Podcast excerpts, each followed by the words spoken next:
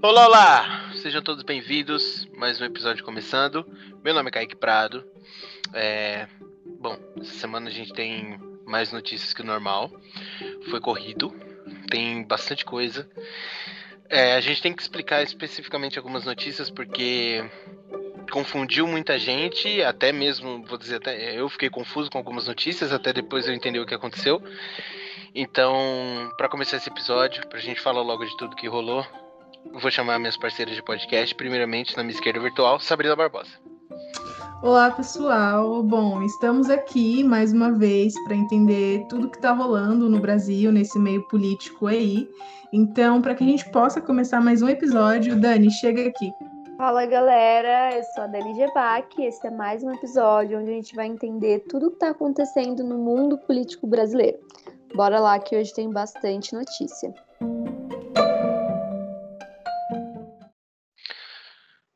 Bom, a gente vai começar com aquela notícia, a última notícia que a Dani deu no último episódio, falando sobre aquela propina de um dólar por, por dose da vacina.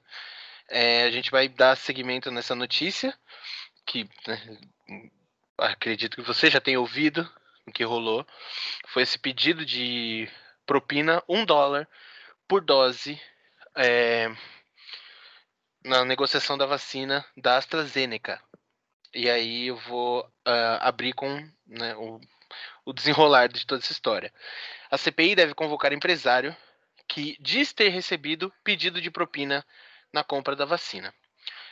A investigação agora está girando em torno da denúncia de uma negociação paralela para a compra de 400 milhões de doses da vacina AstraZeneca, que teria sido conduzida pela empresa Davat Medical Supply. Ao jornal Folha de São Paulo, um representante da empresa disse que o governo Bolsonaro ofereceu propina de um dólar por dose para fechar o negócio da compra da vacina. Segundo o jornal, essa propina teria sido oferecida pelo Roberto Ferreira Dias, que era, até essa semana, diretor de logística do Ministério da Saúde, indicado para o cargo pelo líder da Câmara dos Deputados, eh, perdão, pelo líder do governo na Câmara dos Deputados, o deputado Ricardo Barros. Na semana passada, a gente trouxe aqui que o Ricardo Barros era o responsável pelos rolos, né, segundo o presidente, no Ministério da Saúde. O senador Alessandro Vieira disse que vai pedir a convocação do diretor da, da VAT é, Medical Supply para depor na CPI. E aí, é, só tecendo um breve comentário sobre essa notícia, que é o seguinte. Depois de tudo que rolou essa semana na CPI, foi lá um representante uh, da empresa, não exatamente esse, esse empresário que supostamente disse que recebeu essa propina. É, o servidor no Ministério da Saúde foi demitido, né? Que supostamente o, esse Roberto Ferreira Dias teria né, oferecido esse valor. Uh, só que a questão é, descobriu-se depois que é, essa notícia era meio uma cortina de fumaça porque o Bolsonaro também comentou, é, até comentou sobre isso, né, que quando esse representante dessa empresa foi até a, a CPI, deu essa declaração e deu um bafafá enorme na CPI porque a, havia uma desconfiança de que o discurso dele estava sendo manipulado e que para fazer com que ficasse bom o né, a cara do governo ali na negociação, que não tinha sido culpa do governo. Só que é, o problema dessa cortina de fumaça é porque a, a negociação que realmente foi fechada, que aconteceu e está feita, é a da Covaxin. Essa aqui, essa negociação dessas vacinas da AstraZeneca com um dólar de propina, não rolou, não aconteceu. Não foi aceita e simplesmente acabou. Tudo bem, é um caso. Gente, é um absurdo. O cara está oferecendo propina de um, um, é, um dólar por dose para poder. Ok, mas isso aqui não foi fechado. É só uma cortina de fumaça porque realmente aconteceu, que realmente foi fechado. Assin... O contrato com a Covaxin foi assinado. O governo comprou vacina superfaturada da Covaxin, comprou de verdade. Aqui foi só uma negociação, só uma especulação. Não, ainda não foi provado e a CPI não vai se debruçar sobre isso. Porque a CPI até foi feita de boba uma semana. Perdeu realmente uma semana de trabalho vendo isso aqui, vendo essa notícia. Agora, a próxima, que eu vou trazer aqui para vocês, essa sim vai dar o que falar. E é isso que é dessa notícia que o governo está com medo. A empresa que negociou o Covaxin com o governo esperava receber 800 milhões de reais com venda a clínicas privadas. A Precisa Medicamentos, que é a empresa que está no centro dessas suspeitas envolvendo a compra da Covaxin pelo governo Bolsonaro, queria cobrar até 40 dólares por dose, que seria vendida na rede privada, o dobro do preço máximo estipulado pela própria fabricante, que é o laboratório Bharat BioNTech. A CPI da Covid é, vai apurar se houve atraso intencional na compra desses imunizantes, dos imunizantes no geral pelo governo do Jair Bolsonaro para favorecer essa iniciativa de superfaturamento de, de vacinas, como fez a Precisa Medicamentos. Então, para fechar, realmente houve uma negociação fechada com a Covaxin e essa sim está cheirando podre. E é essa que a CPI vai se debruçar. A CPI perdeu uma semana com essas com essa apuração de propina de um dólar, beleza. Perdeu, já foi, não tem o que fazer. Pode investigar depois? Pode. Mas a CPI agora vai focar no que realmente aconteceu, no que realmente foi fechado e no que realmente o governo pode ter é, né? Pode ter, eu digo aqui com muito. passando muito pano, digamos assim. Porque tá muito claro que houve um envolvimento, mas é o que a CPI vai se debruçar agora. Perdeu essa semana, bola para frente, e agora vai ser sobre isso que a CPI vai se debruçar. E a Sabrina também tem uma notícia que fecha esse, essa explicação sobre tudo que rolou nessa semana. É, linkando com essas notícias que o Kaique trouxe, essa notícia que eu vou dar é a seguinte: CPI quer detalhes da suspensão do contrato do governo para compra da Covaxin. A CPI até caiu no bite do 1 dólar de propina, mas voltou aos trilhos e vai mirar na decisão do governo de suspender o contrato de aquisição da Covaxin. A comissão vai solicitar ao governo o relatório da Contro Controladoria Geral da União, que identificou suspeitas de corrupção no processo. O Omar Aziz disse o seguinte, abre aspas a ele, Quero saber quais foram os pareceres e quando foram dados esses pareceres. Ficará mais suspeito se os pareceres que eles pegaram para suspender forem de muito tempo. Se o parecer é de um mês atrás, por que, que não fizeram antes? O vice-presidente da comissão, o Randolph Rodrigues, escreveu no Twitter que a ação do governo representa uma confissão de culpa. Abre aspas ao tweet. Se, você, se não tinha nada de errado, por que irão suspender? Isso só tem um nome: confissão. O Kaique ele tem um comentário sobre essa notícia e logo depois a Dani vai trazer notícia sobre o super pedido de impeachment do Bolsonaro. Então, basicamente aqui, uh, o que a Sabrina trouxe para a gente é, é o seguinte: a Controladoria Geral da União é responsável né, por olha essas compras que estão rolando no ministério, em todos, os, em todos os ministérios. E existe, eles fazem esses pareceres para dizer assim, ó, pode ser que tenha alguma coisa errada aqui, pode ser que tenha alguma coisa errada aqui. Esses pareceres são entregues para o Ministério da Saúde e, obviamente, para a presidência. Apesar de o presidente ter falado a semana passada que ele não sabe o que acontece nos 22 ministérios, ele tem que saber. É o trabalho dele. Assim, né? Então, ele é o presidente do país, ele precisa saber o que os ministros estão fazendo. Uh, então, se esses pareceres uh, saíram, né, foram divulgados há muito tempo, fica estranho por que, só agora, que virou alvo de investigação essa negociação, esse parecer foi usado para é, eh, suspender esses contratos que o governo assinou para compra da vacina superfaturada. É isso que o Marzio está falando. Se faz tempo que esse parecer existe, se faz tempo que a gente avisou o governo que tem corrupção na compra dessas vacinas, por que só agora eles cancelaram o contrato? Porque é, é alvo de investigação? Enfim. Vamos descobrir os, os podres nas próximas semanas, mas agora, como. Repetindo, agora a CPI voltou aos trilhos. Então, essa última semana apaga, esquece, foi ruim. Vamos ver o que vai rolar daqui para frente. A Dani vai trazer a próxima, a próxima notícia.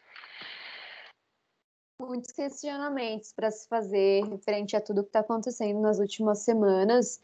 Eu acho que é exatamente o momento de ficar super atento é, essas cortinas de fumaças, entender o que realmente está sendo fechado, o que realmente não foi, o que está sendo utilizado como manobra para esconder o quê, e ficar atento principalmente à CPI também, que está ajudando a gente a entender algumas coisas da melhor forma. Bom, super pedido de impeachment de Bolsonaro é protocolado na Câmara.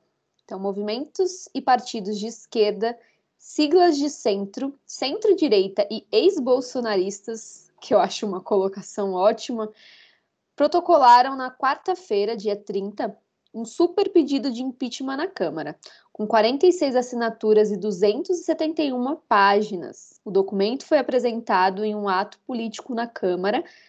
O super pedido foi protocolado no momento em que avançam denúncias de corrupção na compra de vacinas, dando força à realização de novos protestos na rua contra Bolsonaro, que aconteceram no sábado. Em uma tentativa de pressionar o presidente da Câmara, Arthur Lira, a aceitar o pedido. A decisão de dar andamento ao processo é exclusiva de Lira, que é aliado de Bolsonaro. É muito louco, né, que a gente lê, escuta essa notícia com muita muita força, assim, dá um quente no coração, uma sensação de agora vai. E aí a gente lembra que o Lira é aliado do Bolsonaro e fica com uma cara de tacho, que é a real cara do, do brasileiro nesse momento. A próxima notícia da Sabrina. Ainda linkando com essa notícia que a Dani trouxe, essa notícia vai falar que Lira diz que não vai analisar super pedido de impeachment agora e que irá esperar a CPI. O superpedido deve ficar parado.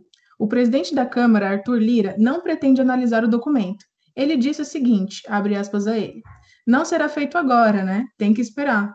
O que houve nesse superpedido? Uma compilação de tudo o que já existia nos outros e esses depoimentos, quem tem que apurar é a CPI. É para isso que ela existe. Então, ao final dela, a gente se posiciona aqui, porque na realidade, impeachment como ação política, a gente não faz com discurso, a gente faz com materialidade. Ao final da conversa, o presidente da Câmara, que sempre se colocou contra a instalação de uma CPI, fez um comentário sobre o trabalho dos senadores. Vou esperar a CPI. Está fazendo um belíssimo trabalho, bem imparcial, disse em tom de, de, de ironia, desculpa. Então, é, a próxima notícia é sobre o Bolsonaro e não é, porque é um assunto que não sai da boca dele, que é voto impresso, e quem vai trazer pra gente é o Kaique.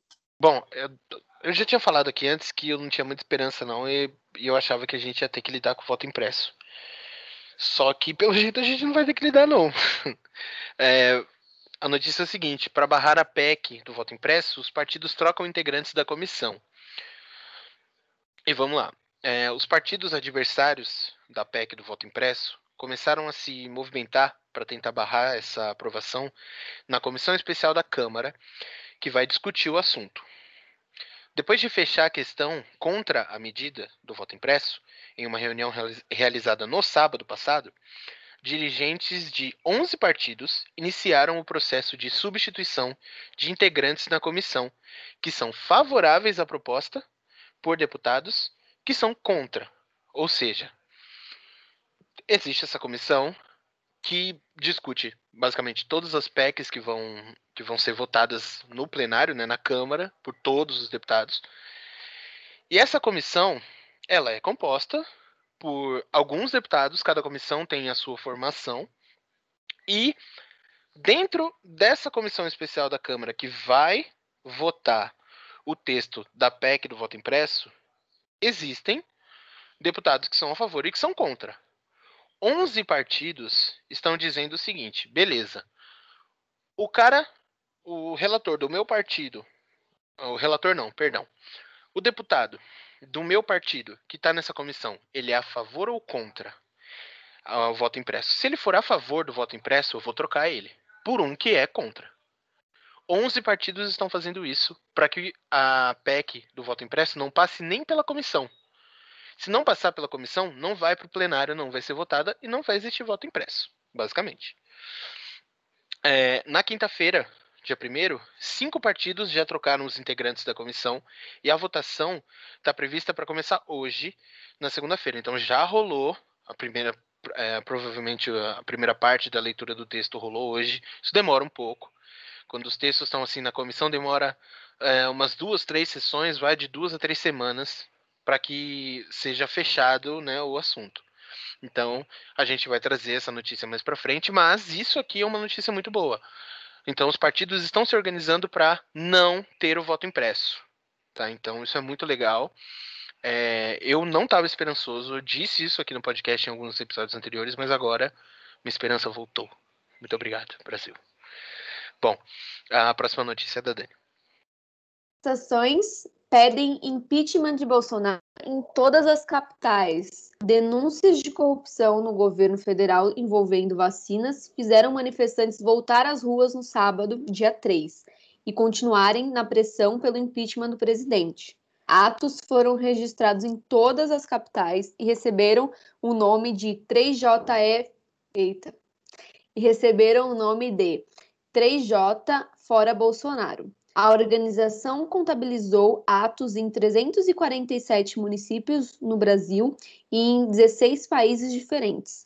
Nos últimos dois meses, esta é a terceira manifestação organizada com atos programados em centenas de cidades do país. O primeiro foi dia 29 de maio, o segundo, dia 19 de junho.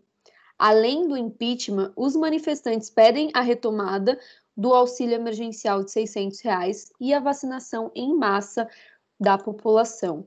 Acho importante pontuar que é necessário ir às ruas nesse momento, mas que é importante também se cuidar muito, porque ainda existe um vírus lá fora. Então, é um, é um momento muito crítico, onde a gente precisa escolher entre lutar pelos nossos direitos e se manter saudável. E é uma escolha difícil, porque se a gente não morre na mão de um vírus, a gente morre na mão de um governo genocida. Então, se você está indo às ruas, tome cuidado, redobrado, mais do que nunca tenha cuidado com a sua vida e com a transmissão do coronavírus. Se você não pode ir às ruas, preste apoio aos seus amigos que estão indo às ruas. Divulgue nas redes sociais, acompanhe em tempo real, preste algum tipo de apoio a essa manifestação que é tão importante no momento que a gente está vivendo. A próxima notícia é da Sabrina. Sim, é, a pauta de hoje é basicamente sobre impeachment e isso reflete muito quanto o brasileiro está. É, eu nem sei mais qual é a palavra, não é triste, não é chateado, é inconformado com as atitudes desse governo. Então a notícia é: Rodrigo Pacheco defende voto eletrônico e diz que impeachment não pode ser banalizado. Em entrevista, o presidente do Senado declarou que não tem provas de fraudes em eleições e que confia na justiça eleitoral. Ele disse o seguinte: A minha posição é de plena confiança na justiça eleitoral brasileira. Não identifico indício algum de fraude nos resultados eleitorais do Brasil. Portanto, essa é uma opinião que tenho, que o sistema eleitoral deveria continuar pelo sistema eletrônico. No entanto, como presidente do Senado, devo permitir que as divergências possam coabitar e discutir um resultado que seja eventualmente diferente daquilo que eu prego ou penso, fecha aspas, a Rodrigo. Essa fala vai na contramão do Bolsonaro, que vem lançando sem qualquer evidência suspeita sobre o processo eleitoral e defendendo o sistema de voto impresso no Brasil. É, na entrevista, Pacheco voltou a dizer que o impeachment não pode ser banalizado. Ele também disse o seguinte, abre aspas a ele novamente, é um, é um instituto que existe no ordenamento jurídico e que gera muita desestabilização. Acaba sendo uma ruptura de modo que tem que ser tratado com muita responsabilidade, sobretudo no momento em que o Brasil precisa de união, pacificação e consenso. Fecha aspas a fala do Rodrigo Pacheco. O Kaique ele tem um comentário sobre essa notícia e logo depois a Dani também tem um áudio, um, um áudio não, uma notícia sobre um áudio vazado aí é, que saiu hoje. Então, Kaique, pode trazer seu comentário. É, o Rodrigo Pacheco, na, em, algumas semanas atrás, a gente também falou sobre isso aqui no podcast, disse que é, ele tinha dúvidas sobre a questão do voto impresso e agora ele falou que é a favor da, né, da que ele prefere do jeito que tá, a urna eletrônica e que se por acaso, né, o voto impresso for escolhido, tudo bem, porque ele é imparcial. Ele, tá, ele não sabe o que ele tá falando, ele tá meio perdido, claramente, ele tá meio perdido. E assim, ele, ele tá meio mal na fita com o Bolsonaro porque ele deixou a CPI começar. E provavelmente ele também vai autorizar a, a extensão do prazo da CPI. Então, ele já meio que tá escolhendo um lado. Ele tem, ele tem que escolher um lado. Ou ele escolhe o lado do Bolsonaro, ou ele não escolhe. Agora, em relação ao impeachment, de certa forma, e aí vou explicar. Eu concordo com ele que realmente o impeachment é meio desastroso para o Brasil. Só que o que eu discordo da fala dele é que nada, nenhum resultado do impeachment pode ser mais, mais desastroso do que o governo já é. Então é nesse caso que você pede o um impeachment. Ah, na época da Dilma foi difícil. Sim, porque não deveriam ter tirado ela. Porque a Dilma, na minha humilde opinião, sofreu um golpe. E se a Dilma estivesse fazendo o que o Bolsonaro está fazendo, na verdade eu não, não vou fazer essa comparação. Porque é, não tem como comparar. Não tem como comparar. 500 mil, mais de 500 mil pessoas morreram porque o cara não quer que ninguém fique em casa, o cara não usa máscara, o cara não compra vacina. Completamente diferente uma coisa da outra. Não dá para comparar. Tiraram a Dilma por muito menos. Estão deixando o Bolsonaro lá por muito mais. E eu acho que, nesse momento, nada pode ser pior para o Brasil do que o próprio Bolsonaro. Então, não adianta falar de pacificação e consenso. O consenso é que ele tem que sair. Ponto final. De Camburão, preso. Esse é o consenso. O, o impeachment é desastroso? É. Como foi em 2016. Um golpe. É, foi desastroso. Agora não vai ser, agora vai ser a salvação. Próxima notícia é da Dani. Essa é a notícia queima quengaral da semana. Então, áudios de ex-cunhada ligam Jair Bolsonaro ao esquema de rachadinhas. É isso mesmo que você ouviu. Um grande caso de família que gerou uma denúncia. E tudo rolou quando ele ainda era deputado federal. Bolsonaro exerceu mandatos como deputado de 1991 a 2018. A reportagem divulgou gravações atribuídas a Andréa Siqueira Vale, ex-cunhada de Bolsonaro. O André, irmão dela e da segunda ex-mulher do presidente, Ana Cristina, deu muito problema porque ele nunca devolveu o dinheiro certo que tinha que ser devolvido, entendeu? Tinha que devolver 6 mil, ele devolvia 2 mil, 3 mil. Foi um tempão assim, até que o Jair pegou e falou: chega, pode tirar ele, porque ele nunca me devolve o dinheiro certo. Essa foi a fala da Andrea nos áudios vazados. Olha, eu tenho até receio de me empolgar, porque às vezes parece só uma cortina de fumaça para uma merda muito maior que vem por aí. Mas é uma, uma notícia para se, se atentar, sim. O Kaique tem um comentário. É, eu achei importante trazer, a gente vai descobrir se é uma cortina de fumaça né, mais pra frente, mas assim, Muita gente se manifestou hoje sobre isso. É, o presidente da CPI, Omar Aziz, falou disso, o Randolph Rodrigues falou disso, vice-presidente da CPI, o Marco Aurélio, que é o decano lá do Ministério do, perdão, do Supremo Tribunal Federal, é o ministro do Supremo Tribunal Federal que vai sair esse ano e vai abrir espaço para mais uma indicação do Bolsonaro. Ele já tinha indicado o Cássio Nunes e agora vai indicar mais um. Muita gente falou sobre isso hoje, né? Então a gente vai descobrir ainda nos próximos dias se isso é uma cortina de fumaça ou não. Mas, a primeiro momento, é só mais uma coisa de várias que o Bolsonaro já fez, tem feito, tá fazendo, vai fazer. E que o Arthur Lira tá cagando. o Arthur Lira cagando para isso. Cagando. Ele não quer saber. Se isso é uma cortina de fumaça, beleza. A gente não vai falar mais disso e, enfim.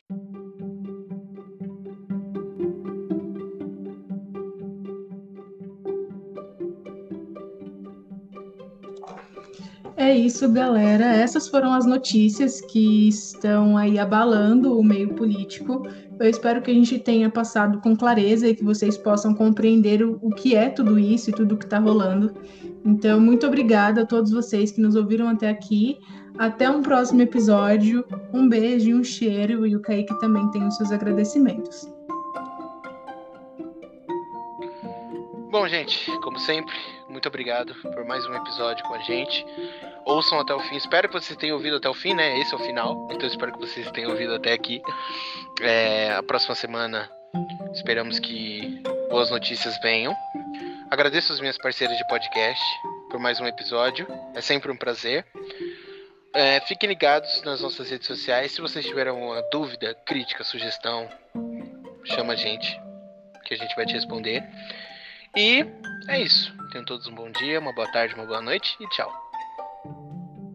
É isso, galera. Muito obrigada por terem nos escutado até aqui. Espero que vocês estejam bem entretidos com essas notícias. Afinal, a gente mora no Brasil, a gente precisa se entreter com alguma coisa, mesmo que seja nossa desgraça, mas também a gente precisa ir lá e reivindicar todos os nossos direitos, porque é isso que faz a gente brasileiro, né? A gente tá acostumado com a desgraça e com a treta e o queima-quengaral de cada dia. Bom, Espero que vocês estejam gostando muito. Espero vocês no próximo episódio. Sigam a gente nas redes sociais. No Twitter é @uopprojeto. Lá o Kaique traz várias notícias, comentários sobre as notícias durante a semana. Vocês conseguem ficar já antenados, entenderem o que vai sair no nosso podcast. E no Instagram, arroba um olhar periférico, onde a gente traz outros temas e também está trazendo algumas informações sobre memes que vocês vão gostar corre lá, tá bom?